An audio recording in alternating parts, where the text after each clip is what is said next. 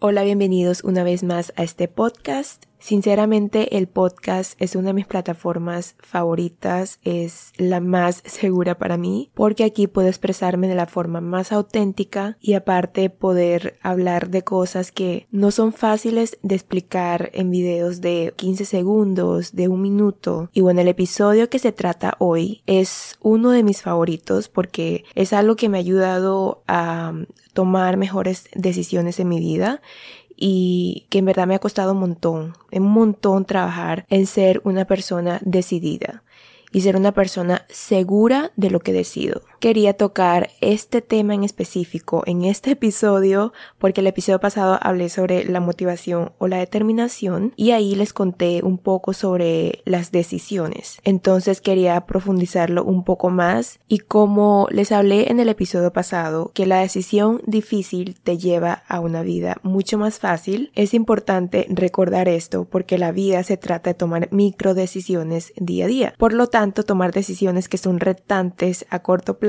traen beneficios mayores a largo plazo. Es el hecho de aprender a tomar decisiones que te cuestan un poco ahora y que tal vez no obtengas esa gratificación instantánea, pero la satisfacción va a ser mucho mayor y va a ser mucho más largo, duradero, sostenible a largo plazo. Y algo que he aprendido es que el amor propio no se trata de solo tomar decisiones que me hacen sentir bien en este momento. Es decir, que si quiero comerme un dulce, que no quiere decir que sea malo, sin sin embargo no le está aportando esos nutrientes esenciales a mi cuerpo. Y este gran viaje de amor propio que he hecho en mi vida y que si ya escuchaste varios de mis episodios pasados, sabes que toco mucho este tema y es que el amor propio es pensar en un bigger picture, es pensar en algo mucho mayor tomando el ejemplo anterior del chocolate o del azúcar o del dulce. Si sabes que te hace daño, no es que me amo, entonces cada vez que me antoja comer algo dulce, lo voy a hacer. Es saber hacerlo de forma inteligente, llevar ese balance en tu vida. Si tú tomas la decisión de cambiar tu alimentación, aunque a corto plazo te duela, sea difícil y retante, los beneficios que obtienes a largo plazo son más duraderos e impactantes. Tienes más energía y por ende tu trabajo, tu carrera profesional, tus relaciones también van a mejorar. Tienes más energía para crear más proyectos, cultivar tus relaciones, tener una mejor autoestima. Si sigues haciéndolo fácil, si sigues quedándote en lo mismo de siempre, no vas a poder convertirte en la versión que te gustaría ser.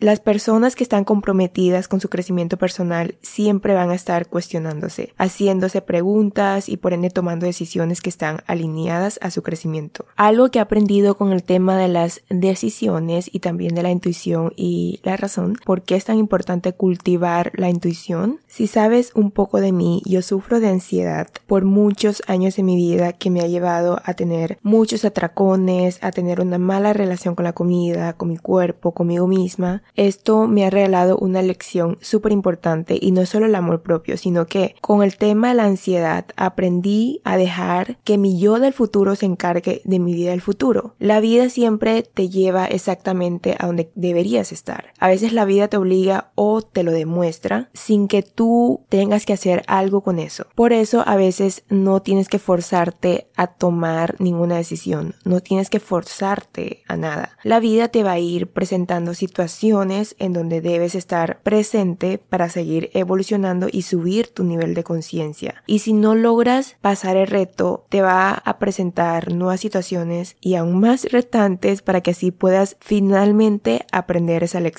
entonces se trata el hecho de fluir, de fluir con todo esto y que todo tiene solución y a veces solo te estás saltando miles de pasos. Yo siempre era de las personas que tomaba decisiones mucho antes de haber llegado el problema, como ay, ¿y qué tal si esto no funciona? ¿Qué tal si debería mudarme? ¿Debería quedarme? ¿Debería terminar mi carrera? ¿Debería estudiar tal cosa? ¿Debería esto y lo otro? Y siento que a veces si dejas que la vida te dé respuestas, realmente no tienes que hacer nada. Hay situaciones en la vida que te obliga a tomar esa decisión. Por ejemplo, algo que me pasó al comienzo de este año es que quería mudarme, pero estaba muy indecisa y no estaba segura si realmente quería mudarme o no y y se lo preguntaba a mi amiga, hice lecturas de tarot, vi mi carta de astrología, o sea, hice un montón de cosas como para encontrar respuesta si realmente debería mudarme o no. Aprendí que no tenía que tomar la decisión final en sí, porque al pasar los meses,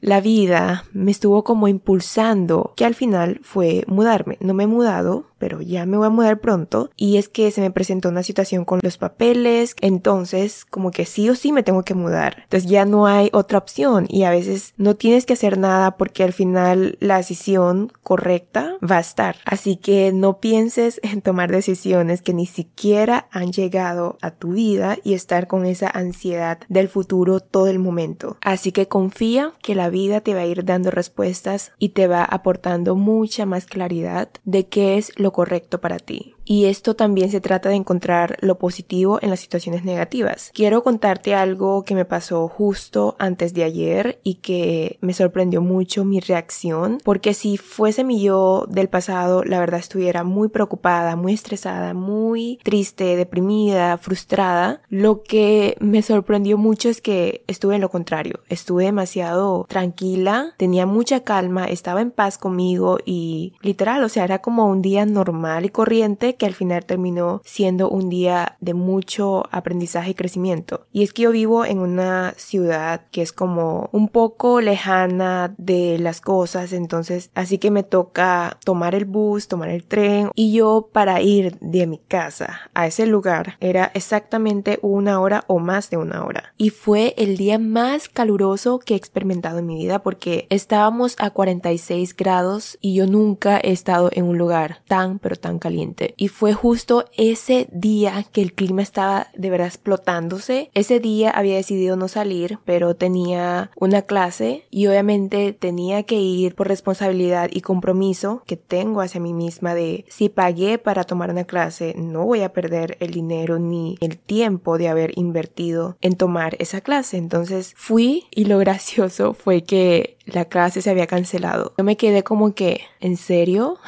de verdad, hacía tremendo calor y me tomé una hora y media eh, en tren, en bus para llegar a ese lugar y ahora me toca regresar. Y yo trabajo mayormente en casa, hago todo en casa, entonces mi casa siempre ha sido mi zona de confort. Lo que aprendí de eso es que estaba muy feliz de haber mantenido la calma y ver el lado positivo a esa situación. No me había quejado ni me había sentido culpable de haber tomado la decisión de haber salido, porque gracias a ese día, recuerdo que mientras iba al lugar tenía mucha inspiración. Ese día justamente estaba escuchando un podcast, luego leí creo que un pedacito de un libro. Me llegó como unos pensamientos que lo escribí en el journal de mi celular, entonces escribí unas notas y desarrollé una parte del script de mis videos de YouTube que lo he estado postergando mucho mucho. Durante el camino chateé con una amiga y vi como estas pequeñas cosas que agradecer, como el hecho de también poder ir al gimnasio más temprano y llegar puntual a casa, porque como se canceló la clase, entonces voy a tener más tiempo de hacer ejercicio. Y desarrollé esa seguridad y certeza de que todo está bien. Y no sé si te pasa, tengo como mucho daydreaming, o sea que siempre estoy como soñando de día, porque tengo como muchos sueños y muchos pensamientos y siempre estoy en mi mente y trato de bajar un poco y conectarme más con mi cuerpo, pero igualmente siempre, esto es como mi naturaleza,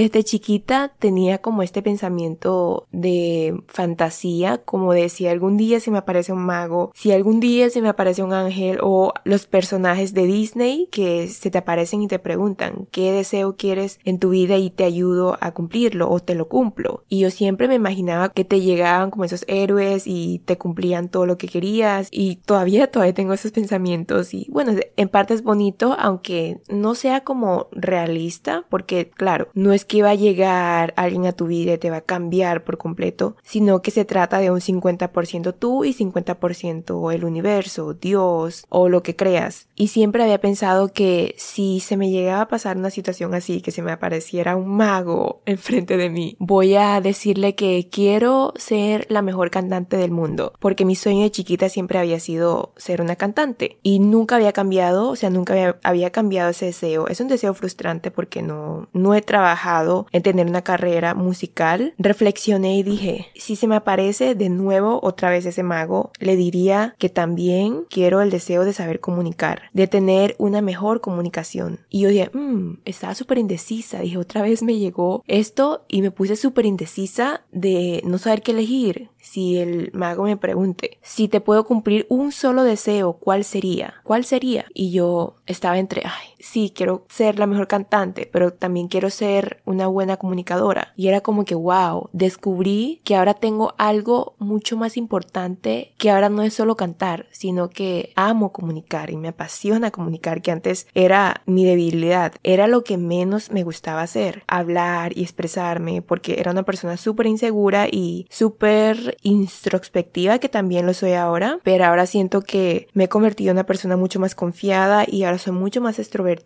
y ya puedo transmitir mis emociones de una forma mucho más asertiva. Pero dije, qué bonito si puedo lograr eso. Y durante todo ese tiempo estuve anotando esas pequeñas situaciones que me trajeron aprendizaje y yo le llamo como a los pequeños milagros que sin tú haber tomado la decisión inicial no hubiese pasado o sucedido en tu vida gracias a ese error que habías tomado, que en mi caso fue salir de mi casa e ir al lugar. El hecho de haber yo escrito todo lo que me ha pasado y enfocarme en todo lo positivo que me había traído esa situación, es increíble cómo tu día cambia y es que sin esa mentalidad no vas a darte cuenta de esos pequeños milagros y bendiciones que siempre están ahí, solo que tu atención no está ahí. Entonces si te enfocas en todo lo negativo que te pasa, Obviamente, para ti fue un mal día, fue el peor día, fue un día desastroso. Por eso mucha gente dice que si al comenzar el día tienes pensamientos negativos, el resto del día te va a ir mal.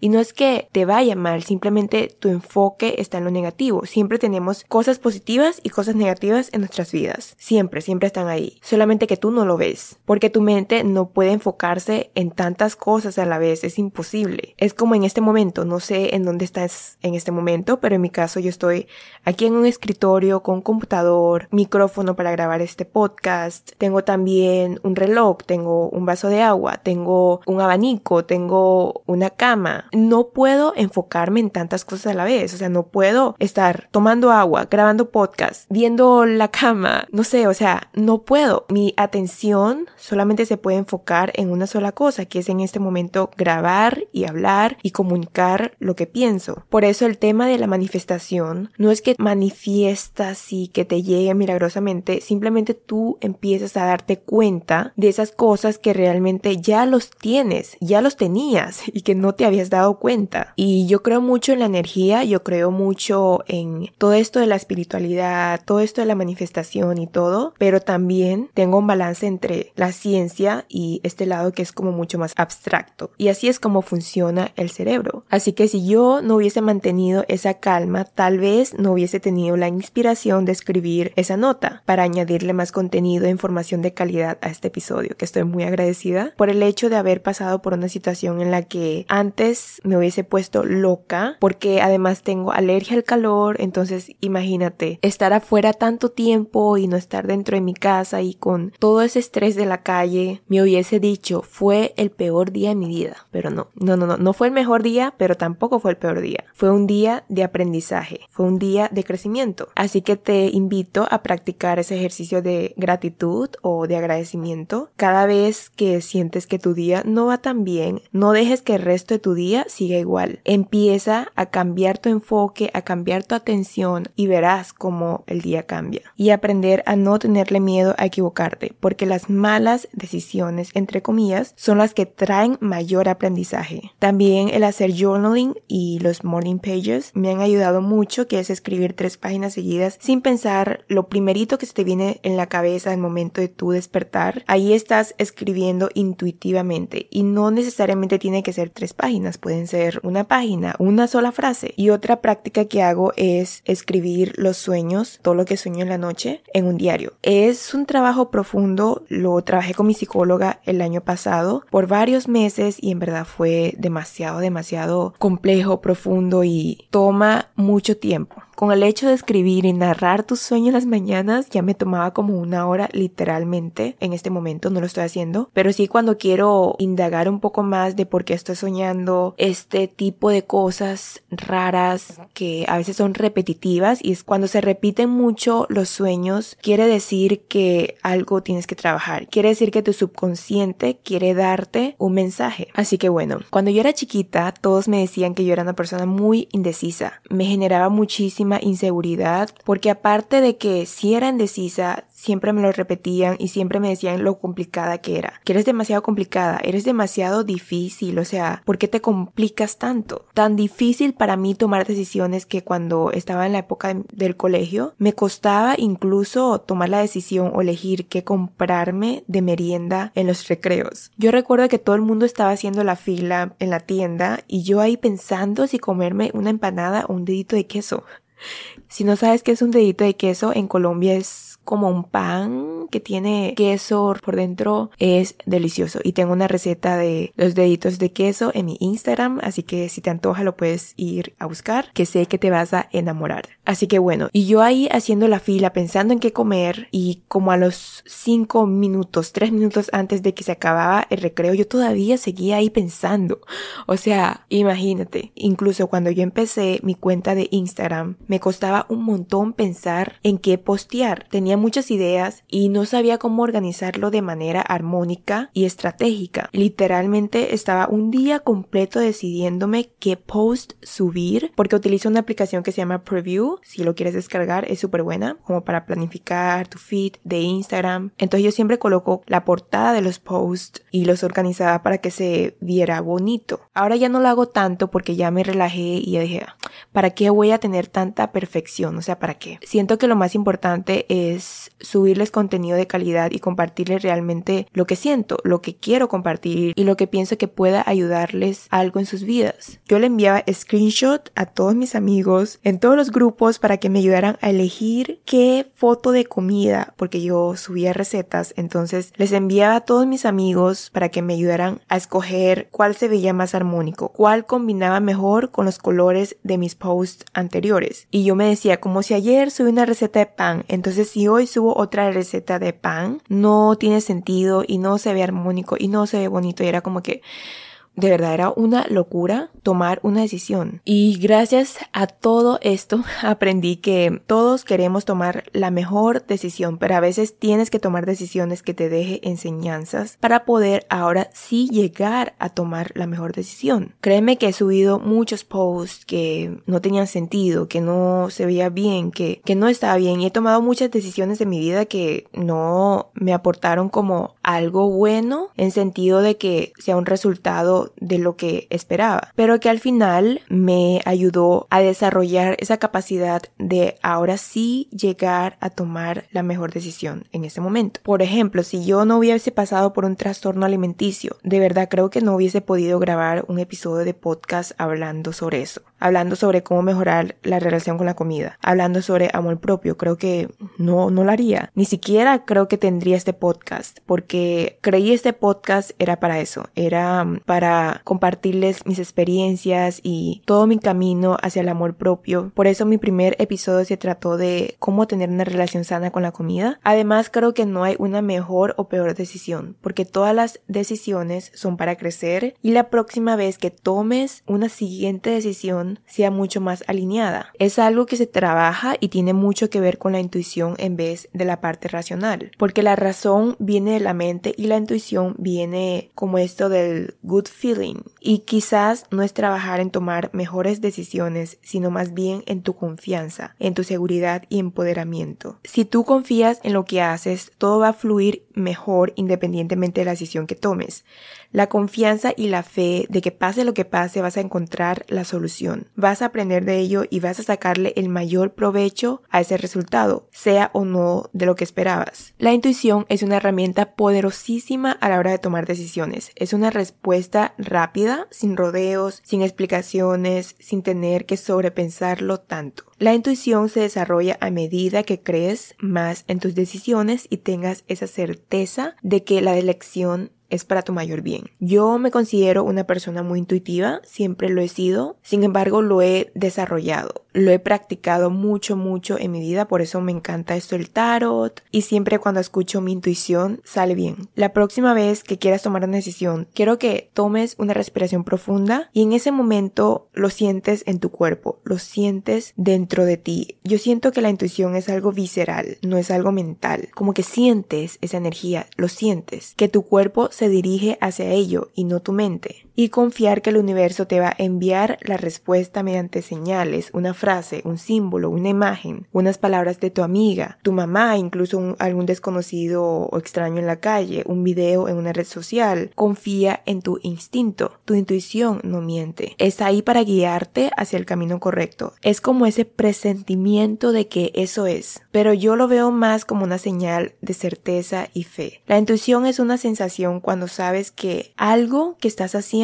está bien o está mal, está alineada o no a la energía que tienes en ese momento, sin explicación racional. Es la voz interna que va más allá de la lógica y no viene de la mente, sino de tu corazón, de tu alma, de tu ser. Y yo creo que a todos nos ha pasado que nos cae mal una persona o esa persona como que no, siento que no, no va conmigo, pero no sabes por qué te sientes así, no sabes, o sea, simplemente lo ves y no has hablado con esa persona, pero simplemente su vibra como que no, siento que esa persona no es para mí y esa es la voz de tu intuición, de que el camino no es ahí, Exactamente. La intuición no tiene una serie de pasos mentales que puedan explicarse con palabras o pensamientos. Por eso es difícil explicártelo la verdad. Es algo que se siente, es algo natural e instintivo y por lo tanto estamos tomando decisiones basadas en nuestra intuición todo el tiempo, aunque sea inconscientemente. Otra cosa es que cuando ya te ha llegado esa primera vocecita interna, pero como no lo quisiste escuchar, ahora lo que haces es racionalizarlo, ponerle mucha lógica y sobrepensarlo de que sí o si no, y empiezas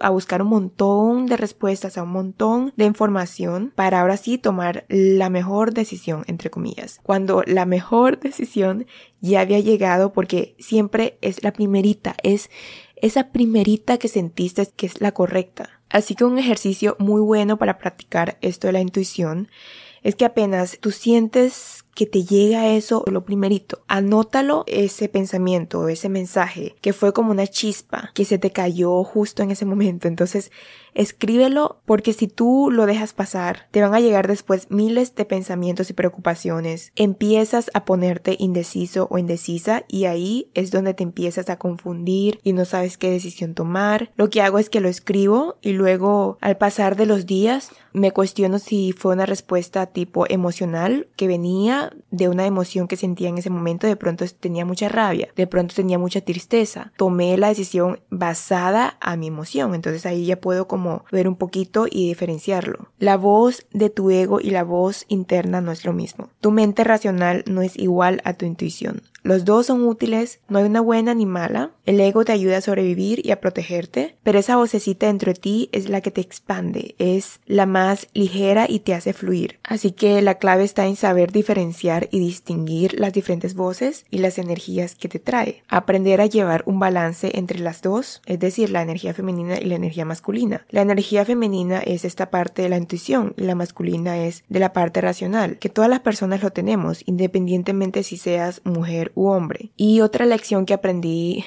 este tomar decisiones es que siempre habrá esta dualidad dentro de ti, como esos dos personajes que coexisten a la vez al mismo tiempo. Quiero que te imagines esas películas de Disney que si los veías o si los ves, esos personajes aparecen como un lado el angelito y el otro lado el diablito, que te está diciendo como cosas diferentes y contrastantes. Uno intenta salir de esa situación porque no te está haciendo ningún bien y el otro trata de convencerte que está bien conformarte y quedarte ahí es lo mejor. Y no es que uno sea correcto y el otro no, simplemente es la percepción y siempre los dos tienen pros y contras. Y con el tema de la intuición también aprendí que si no tomas decisiones escuchando a tu intuición, al final te llevan a un aprendizaje. Una amiga me había dicho hace unos meses que ella se cayó de la escalera y se lastimó la rodilla. ¿Y qué tal si tu cuerpo te está pidiendo un descanso? Le dije. De que pares un momento en tu vida y dejes de hacer lo que haces, o sea, dejar de estar haciendo, haciendo, haciendo, haciendo, sino empezar a enfocarte en solo ser. Y ella me dijo, es tan cierto lo que dices porque hacía mucho tiempo ella sabía que necesitaba cuidar de su salud. Ella sabía que estaba muy cansada, pero no hizo caso a su intuición y siguió ignorándola. Y ahora que ella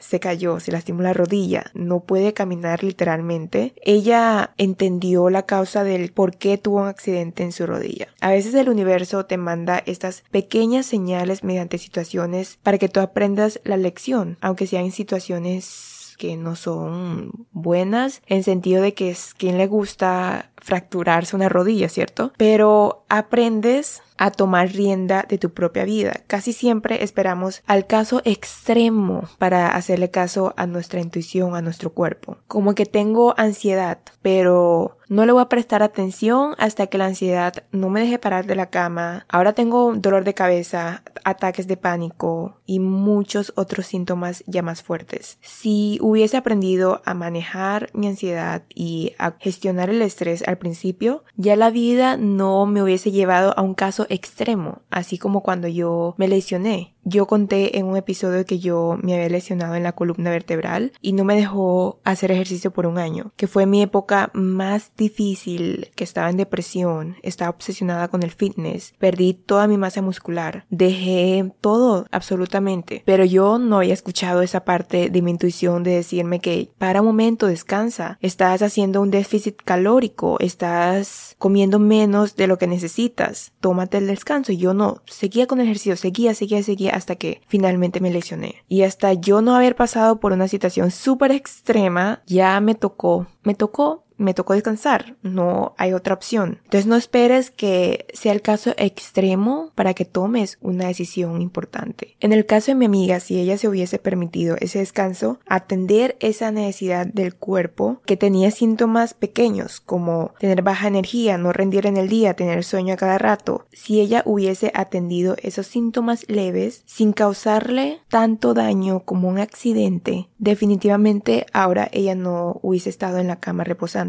y otra lección que aprendí acerca de tomar decisiones es que muchas veces tomar una decisión no significa que automáticamente estás descartando la otra opción. Puedes probar todas las opciones y darte la oportunidad de experimentarlo. Por ejemplo, tenía que yo tomar una decisión sin mudarme a México o a España o quedarme en Estados Unidos o regresar a Colombia. Pero sea donde sea que yo me mueva, tengo la posibilidad de regresar o mudarme a otro lugar si yo quiero. Obviamente sé que no es fácil, o sea, no es fácil estar mudándote a cada rato. Al tomar yo una decisión de si yo mudarme a México no significa que eso sea lo definitivo y ya me voy a quedar ahí para siempre. Sí sé que hay decisiones que implican de otros y no están 100% dentro de tu control. Por ejemplo, si terminas o no una relación con tu pareja, no es que vayas a terminar la relación y probar una nueva y luego empezar otra y luego si regresar con tu ex. No se trata de eso, pero lo más importante es darte la oportunidad de empoderarte en la decisión que tomes y que no es el fin del mundo. Sí puedes regresar, sí puedes reinventarte, sí puedes cambiar. Tienes el libre albedrío de regresar y escoger la otra opción o inventarte una nueva opción. Y algo que me ha pasado en toda mi vida era que me complicaba mucho de que si debo actuar como una colombiana o actuar como una china o tener esta personalidad de latina o americana porque tengo una diversidad de cultura y es como, no, o sea, ¿por qué me voy a encasillar y, por qué si tomo la decisión de tener una personalidad asiática no puedo tener una personalidad latina también? O sea, una decisión no descarta la otra, puedes convivir con todas las opciones a la vez. En vez de elegir una carrera, puedes hacer todas las carreras si quieres. En vez de tener un solo trabajo, puedes tener muchos trabajos y ser una persona multiapasionada. Si es cierto que cuando ganas algo también pierdes algo. Es decir, si estás entre gastarte esos 100 dólares en ropa o invertirlo en un curso. Si eliges la ropa, pierdes el acceso al curso y viceversa. Sin embargo, no quiere decir que no puedes recuperar esa pérdida en ese momento. Así como si decides trabajar horas extras para obtener más dinero. Por el otro lado, también estás invirtiendo tu tiempo. O sea que si ganas dinero, pierdes un poco de tiempo. Pero al final creo que termina siendo una ganancia, no una pérdida. Todo es una relación de ganar-ganar. Puedes estar perdiendo más tiempo, entre comillas, pero a la vez estás obteniendo más dinero. Hay cosas que puedes regresar a obtenerlo nuevamente, como el caso de escoger la ropa o el curso. Las dos opciones son válidas. Digamos, puedes tomar el curso y tener un retorno de inversión y ahora sí darte el gusto de comprarte la ropa. O sea, siempre puedes regresar y escoger la otra opción si tú lo decides. Es tener esa mentalidad expansiva de que todo lo que pierdes hay una ganancia también. Otra cosa es saber manejar tus elecciones de forma inteligente, que te beneficie a largo plazo. Y siempre trato de no tomar decisiones cuando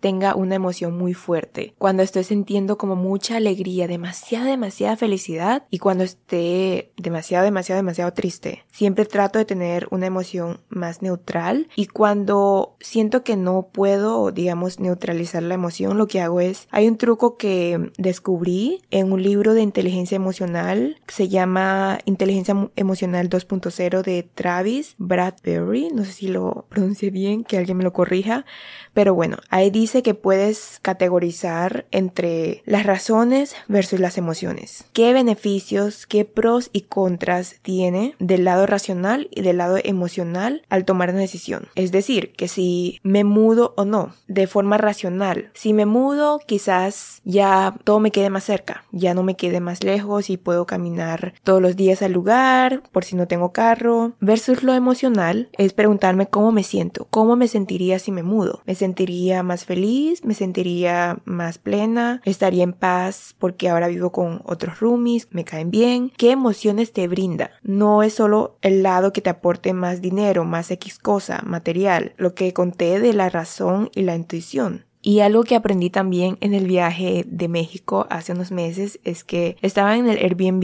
y una señora me dijo qué libertad tomar decisiones, porque yo en ese momento estaba hablando con ella, le dije, ay, no sé todavía si mudarme o no, y ella me decía, pero qué libertad, ¿no? O sea, qué libertad tener esa capacidad de elegir. Hay personas que ni siquiera pueden elegir eso, hay personas que ni siquiera pueden mudarse. Entonces, en verdad estoy muy agradecida de que, aunque siempre haya sido una persona indecisa, en verdad tener todas estas opciones para mí es como wow, gracias al universo por haberme brindado tantas cosas en mi vida en la que puedo elegir y puedo experimentar y aprender a decir no a los demás y a las actividades que no me aportan ningún tipo de beneficio es decirle sí a mí misma y que tampoco te sientas culpable por decir no porque le estás dando esa oportunidad a esas personas o a esas situaciones de trabajar algo en sus vidas y aprender de lo que significa recibir ese no para esas personas. Un truco que me ha ayudado mucho como a disminuir estas indecisiones en mi vida es cuando tengo una decisión ya tomada anteriormente. ¿Esto qué quiere decir? Es más fácil cuando las decisiones ya están tomadas tú decidiste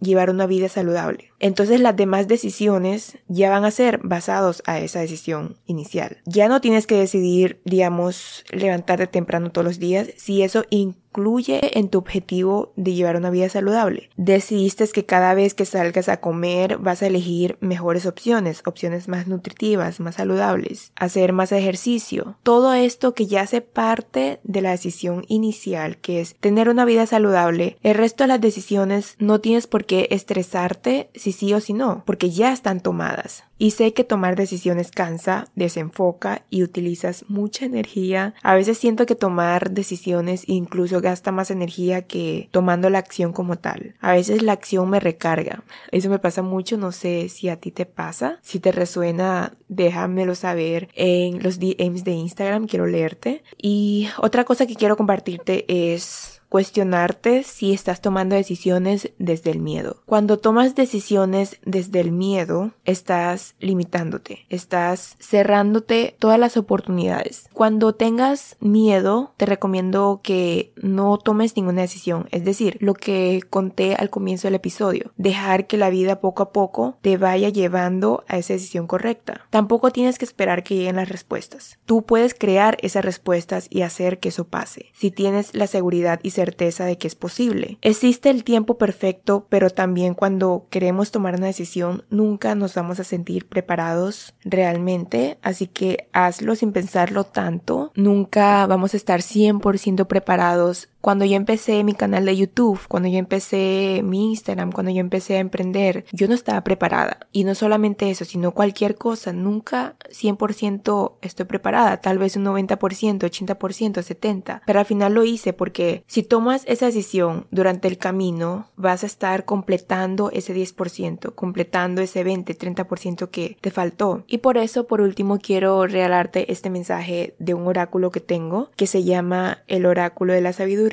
para tomar decisiones en tu vida y muy interesante porque hace unos días quería una respuesta y me salió esta carta y justo me salió en ese momento para poder grabarlo en este episodio. Así que sí, aquí está el mensaje, espero te ayude, espero te dé más claridad. La carta se llama La encrucijada. Dice, la hora de elegir. Toda elección conlleva consecuencias. Has llegado a una encrucijada en el camino y se te está pidiendo que tomes una decisión. Para perseguir tus sueños, elegirás el sendero de la izquierda o el de la derecha. Escogerás el camino menos transitado o el que ya ha sido utilizado por otras personas antes que tú. Es tu decisión solo tuya. Ni las circunstancias ni los demás la pueden tomar por ti. No te amilanes ni evites esta encrucijada ya que es importante. Sé valiente porque no importa el camino que elijas, vivirás una experiencia rica y significativa. Delimítala a una sencilla pregunta. ¿En quién necesito convertirme? ¿En qué necesito creer para disfrutar de una vida llena de prosperidad? Contesta de forma honesta y desde el corazón. Sé consciente de la abundancia que te rodea. Ábrete a ella y te resultará mucho más fácil trazar el rumbo porque el camino se te hará más visible gracias a tu intuición